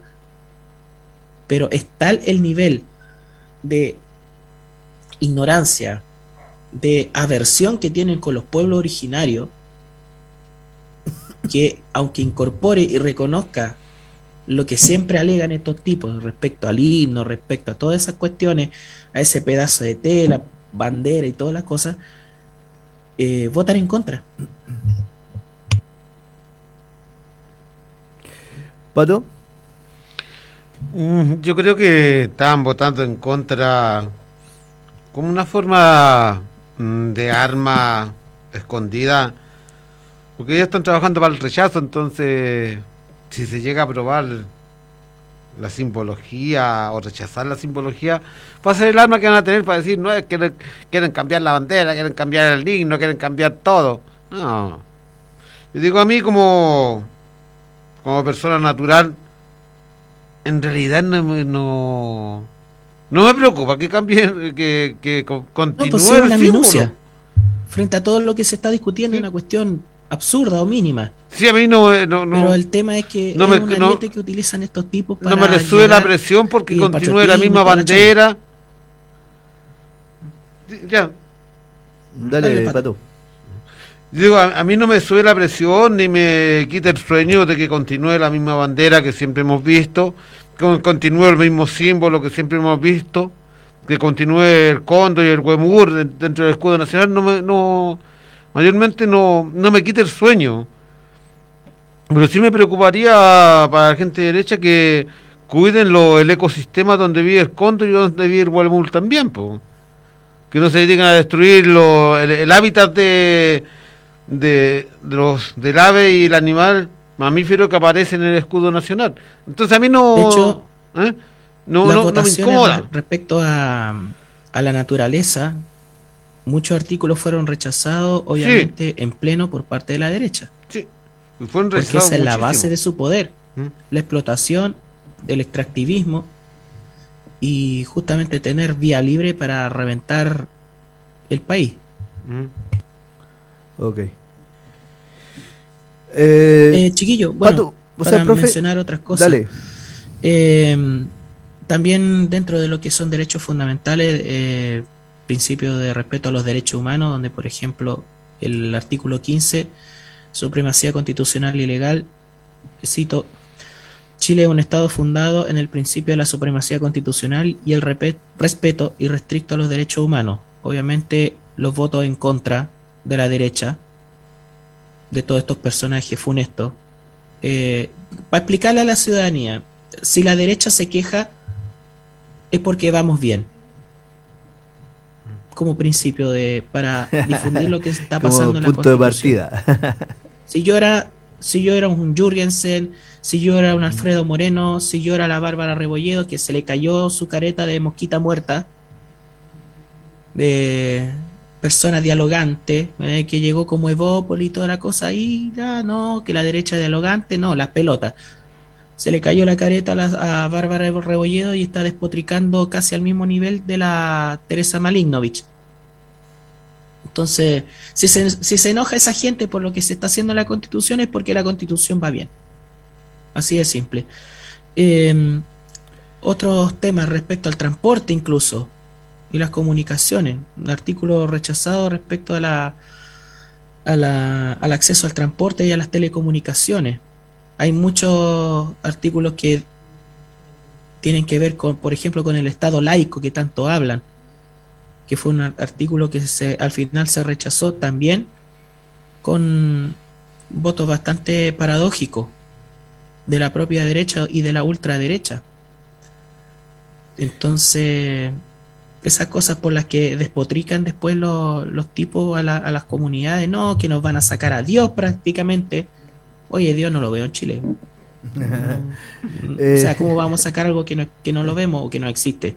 Bueno, eh, ese tipo de cuestiones. Pero hay otra cosa fundamental, sobre todo para nuestra zona, nuestra zona, que tiene que ver con el famoso rodeo. Llegaron un montón de comillas guasos a Santiago a manifestarse. Y cuando digo un montón, en realidad es como, para no decir montoncito, Yo, yo diría que es más cerca del montoncito. haciendo cosplay de guaso. ¿Ah? Yo diría que está más cerca del montoncito. Sí, Sí, un montoncito. La verdad que creo yo, profe, voy a dar mi opinión antes. Eh, creo yo que, que ese piño de, de, de personas que, que andaba eh, se representan a ellos mismos nomás. Mi opinión. que representan también una parte retrógrada del país. Defender el rodeo, el maltrato animal, las carreras de galgo, particularmente en redes sociales, igual me doy cuenta de organizaciones que constantemente están rescatando a, a galgos, macho y hembra, absolutamente desnutridos, maltratados, y para tratar de darle una nueva vida fuera de los abusos de todos estos personajes. Bueno, todos estos tipos moviéndose allá, o convocados justamente por convencionales que ahora aparecieron en la discusión, como Alfredo Moreno, y reivindicando tradiciones, que el campo y todas las cosas. Primera cosa, el campo lo trabaja el campesino, no el propietario. ¿Sí o no, Pato? Exactamente, compañero. El campesino es el que tiene los pies con callo y está en un partido. Segundo. Ellos dentro de sus mocasines 16 horas, jaspab y todo lo demás, difícil que se repartan. Hace No, y camioneta no la palabra mocasines. Oh, se cayó el carnet. Segundo, la primera tradición del campo, y algo que siempre vamos a decir, es mantener la vida del campo. Y la vida del campo en este momento está siendo cercenada por la falta de agua. Por los mismos tipos que saquean el agua y le niegan ese eh, bien natural a las comunidades, a los pequeños campesinos, a los a pequeños agricultores.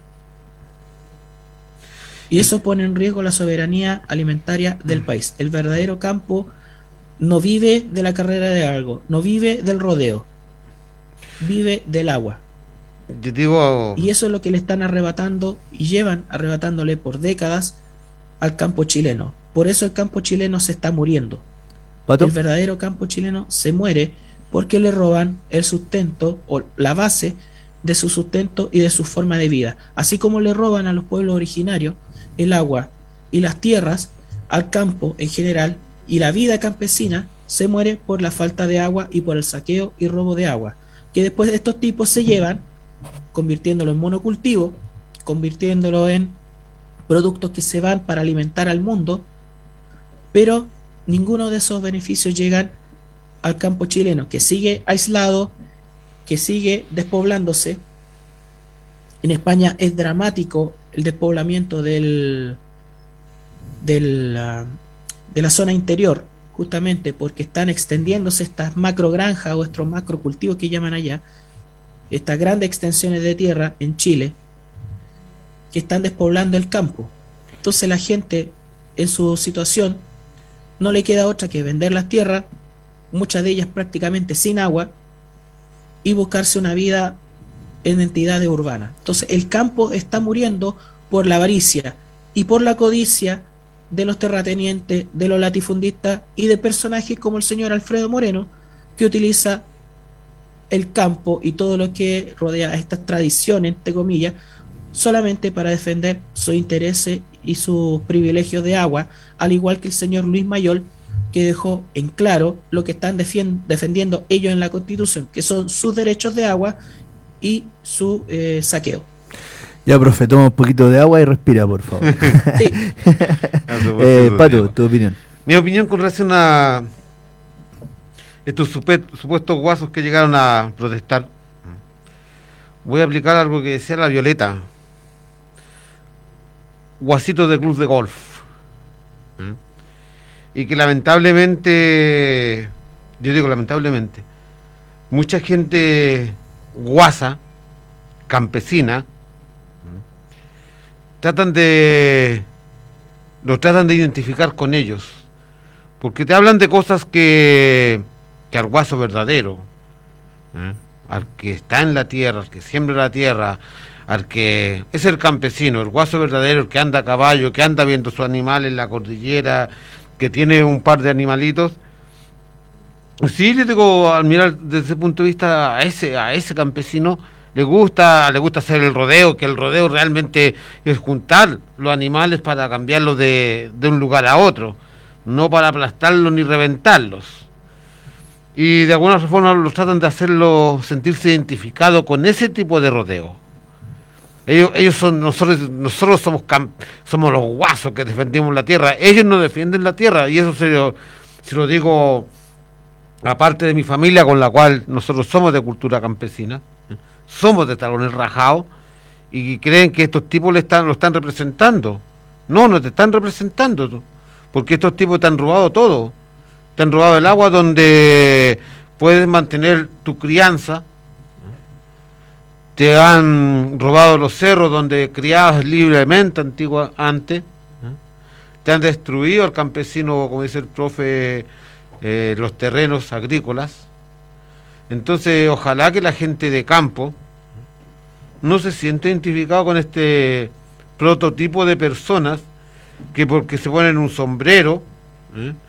o un par de zapatos de guaso se creen hombre a caballo cuando nunca han montado un caballo, que hay muchos estúpidos, hasta un diputado de acá de la zona, que hoy en día aparece con un sombrero de guaso. Entonces tratando de identificarse con, con, est- con la gente. Digo, yo no me considero guaso, aunque sea andar a caballo.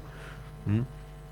Pero a ese tipo de, de guaso, al guaso verdadero, al hombre de a caballo, al que anda todos los días a caballo, porque estos que estuvieron afuera de- del ex Congreso Nacional son hueones que lo tienen que los tienen que vestir, ponerle la espuela y subirlo al caballo, incluso ensillarle el caballo. Porque no saben ni ensillar el caballo los hueones, po. Claro. Entonces, que ojalá la gente realmente que es de campo, que es guaso, el que toma mate echado sentado en una piedra en los cerros, a eso no lo identifican. Eh, para ir avanzando un poquito en la pauta, chiquillo, hay un tema que creo que es eh, muy relevante. Eh, es la derogación, derogación perdón, de la justicia militar. Eh, bueno, profe, puntualmente votos, o sea, en estas discusiones sobre los sistemas de justicia, eh, lo que corresponde a derogar la justicia militar. donde hay sectores de la ex concertación, bueno, y el voto de Cristian Viera, que ahora está sumado a los independientes de Frente Amplio, eh, votaron en contra de la derogación de la justicia militar. Entonces, toda esa eh, dualidad respecto a las votaciones, esperemos que en el proceso de las modificaciones que haya que hacerle a los artículos, lo que se está discutiendo en la, en la convención, al final permita de que no haya mantenimiento de los privilegios respecto a la justicia militar. Ok.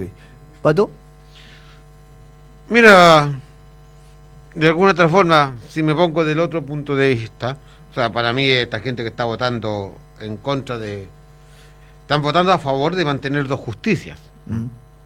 Están votando a ese favor. Justicias paralelas. Justicias paralelas. Pero si realmente, ya, pongámonos en el caso que ya continúa la justicia militar, que ojalá la justicia militar sea justicia militar.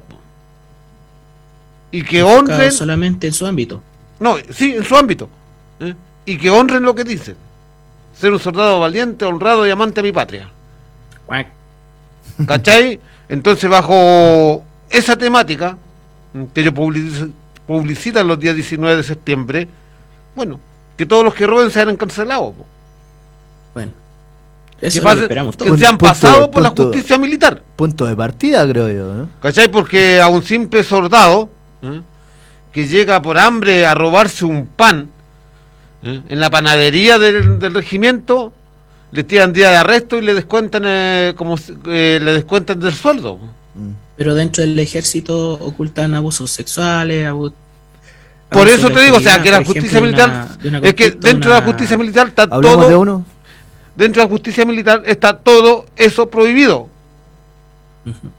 O sea, si van a actuar como justicia militar, actúan como justicia militar. Realmente apliquen la, la- la justicia. No miren para el lado. Porque bajo esa justicia militar habría muchos que deberían estar condenados por traición a la patria. Y es una ley fuerte. Porque a ti cuando eres soldado y, y te pillan con una bala que, que la hayáis pues, ah, escondida para un recuerdo, hoy te aplican, pero las leyes del infierno inmediatamente. claro. ¿eh? Porque te estáis robando el arsenal del, del- del ejército. Entonces, si van a aplicarla, si van a continuar con el mismo chiste, bueno, aclarémosla bien Pero si y, nos metemos en eso, y que se aplique todas las armas que fuertemente. terminan en los narcos. Sí, po. Da, da, da como. Abarca mucho el tema ahí, profe. ¿eh? Sí, sí, la, ley- la justicia militar es fuerte, pero no se aplica. Es de pri- privilegio para los generales, de privilegio para los tenientes, para los cabos, para todos los jóvenes. A la único que le aplican la justicia militar es al simple pelado que está un año encerrado. Eh, profe, ¿y esto en, en qué nivel de- va, va eh, la, la ley actual, digamos? Eh, ¿en, qué, ¿En qué parada está la, la conversación acerca del tema de la justicia militar? Que algunos de sus artículos terminaron rechazados o no alcanzando el quórum necesario, entonces vuelven a comisión. ¿Ya? Dentro de estos 15 días, o sea, cuando se da la votación y hay un rechazo del artículo, hay 15 días para que se presente una nueva propuesta. Entonces, dentro de los la próxima semana ya, por ejemplo, porque esto se discutió la semana anterior, dentro de la próxima semana tendría que haber una nueva propuesta de articulado respecto a lo que es la justicia militar, bueno, y a todo lo articulado a la larga. Eh, lo que se están discutiendo ahora de derechos fundamentales, lo que se discutieron sobre sistema de conocimiento, lo de justicia, todo aquello. Entonces se van a, se van a estar dando estas votaciones del Pleno respecto a artículos que ya pasaron por comisión, modificaciones, etcétera, y otros que tienen que volver a ser planteados para, para el voto antes de la, de la aprobación y, el inicio de la redacción, para que pase a, a la parte de comisión de armonización donde justamente va a tomar forma ya la redacción final. Entonces todo esto va a seguir por, por harto tiempo, porque se tienen que modificar no solamente el artículo, sino también los incisos, que son la parte interior o la parte del contenido de cada articulado. Para seguir avanzando en la pauta, chiquillos, ya que nos, nos queda poquito tiempo, eh, hay, hay, hay algunas intervenciones de Gemenita Rinconcito que, que creo yo que merecen una, una, un pequeño comentario al respecto. Yo más que nada porque es de nuestra zona, o es senadora del Maule. El carácter de esta... Yo no voy a reparar en epítetos respecto a esta actitud, de esta momia gusana demócrata cristiana, como era el cántico en los 70, y que no ha perdido vigencia. Una arpía política, y lo digo de esta manera, sin doble lectura, que la vamos a tener cuatro años más en esa institución que la sociedad en general tiene con un muy mal ojo como el Senado y donde justamente tratan de defender su privilegio en esta Cámara Alta porque es prácticamente otro poder del país más allá de lo que es el poder legislativo en, su conjunto. El Senado es un poder eh, muy fuerte en este país, que mantiene los privilegios y que ha mantenido las prebendas a, la- los sectores más acomodados del país, no solamente en ingresos, sino también en que tienen prácticamente la llave para archivar por años una serie de proyectos de ley y eh, hacer caso omiso, por ejemplo, en lo que se ha dado desde el estallido social, las acusaciones constitucionales contra Piñera, contra el corrupto Felipe Guevara, las acusaciones que hubo ante o contra distintos ministros del Interior, como el caso de Víctor Pérez. Entonces, muchas de las de esperanza que muchas veces se surgen de proyectos de ley y de interpelación a autoridades del, del Estado terminan muriendo en el Senado, porque justamente la gran cocina del país está en el Senado. Ese es el espacio. No lo que están llorando ahora los de derecha respecto a que, ay, que se está cocinando puerta adentro o de espalda a la gente la constitución. No. La constitución estamos viendo su discusión día a día abiertamente, eh, no como la constitución que defienden estos tipos, pero a nivel legislativo el Senado es justamente la gran cocina del país.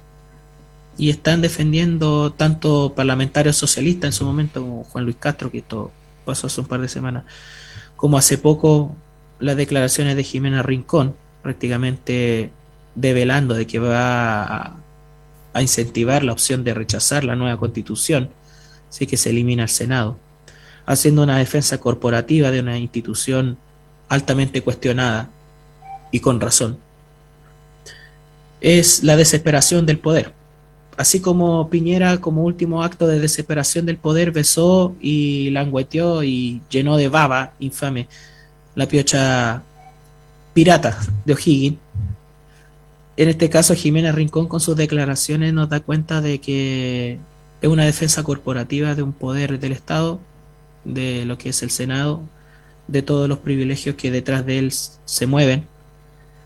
Y nos da cuenta de que este tipo de gente no va a cambiar. Por eso, de alguna manera, fue importante la asunción en el Senado de Claudia Pascual y de Daniel Núñez eh, para que se destrabe todo aquello que se mantiene prácticamente en carpeta o archivado por años de lo que son la- las leyes en el país.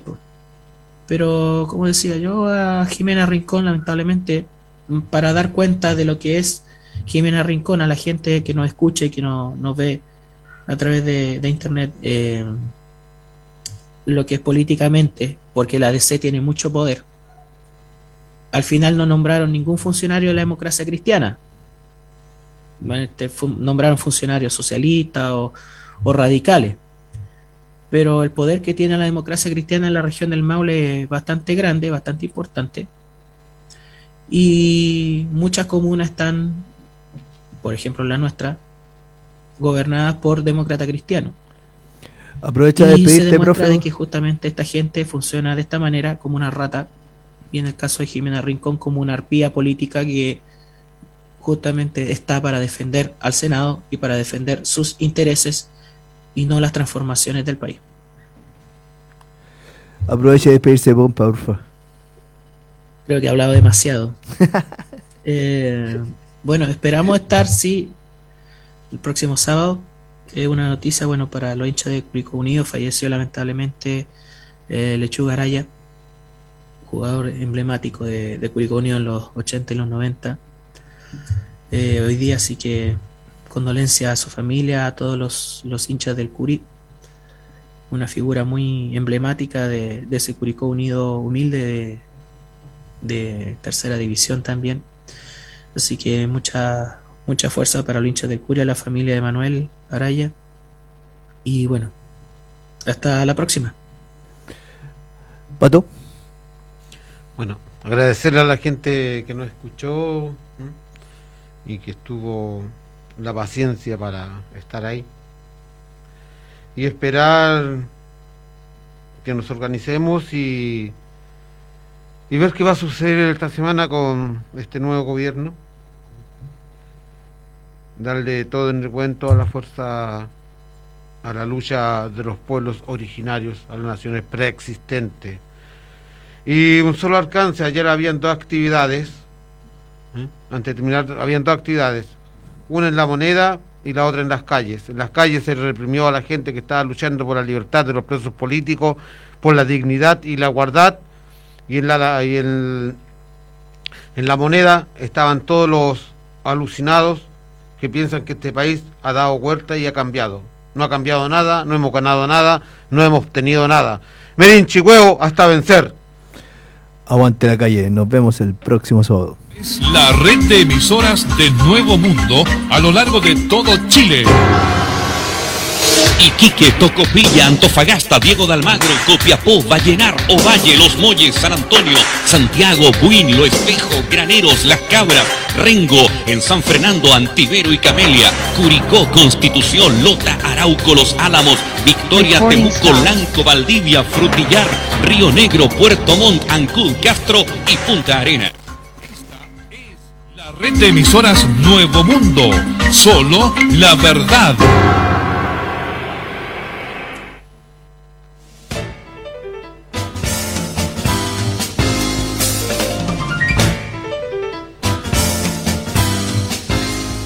Hora crítica con Vladimir Pulgar y Patricio Lártiga.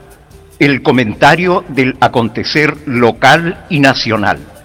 De lunes a viernes, desde el mediodía. Hora crítica, un programa de Radio Nuevo Mundo. Le esperamos.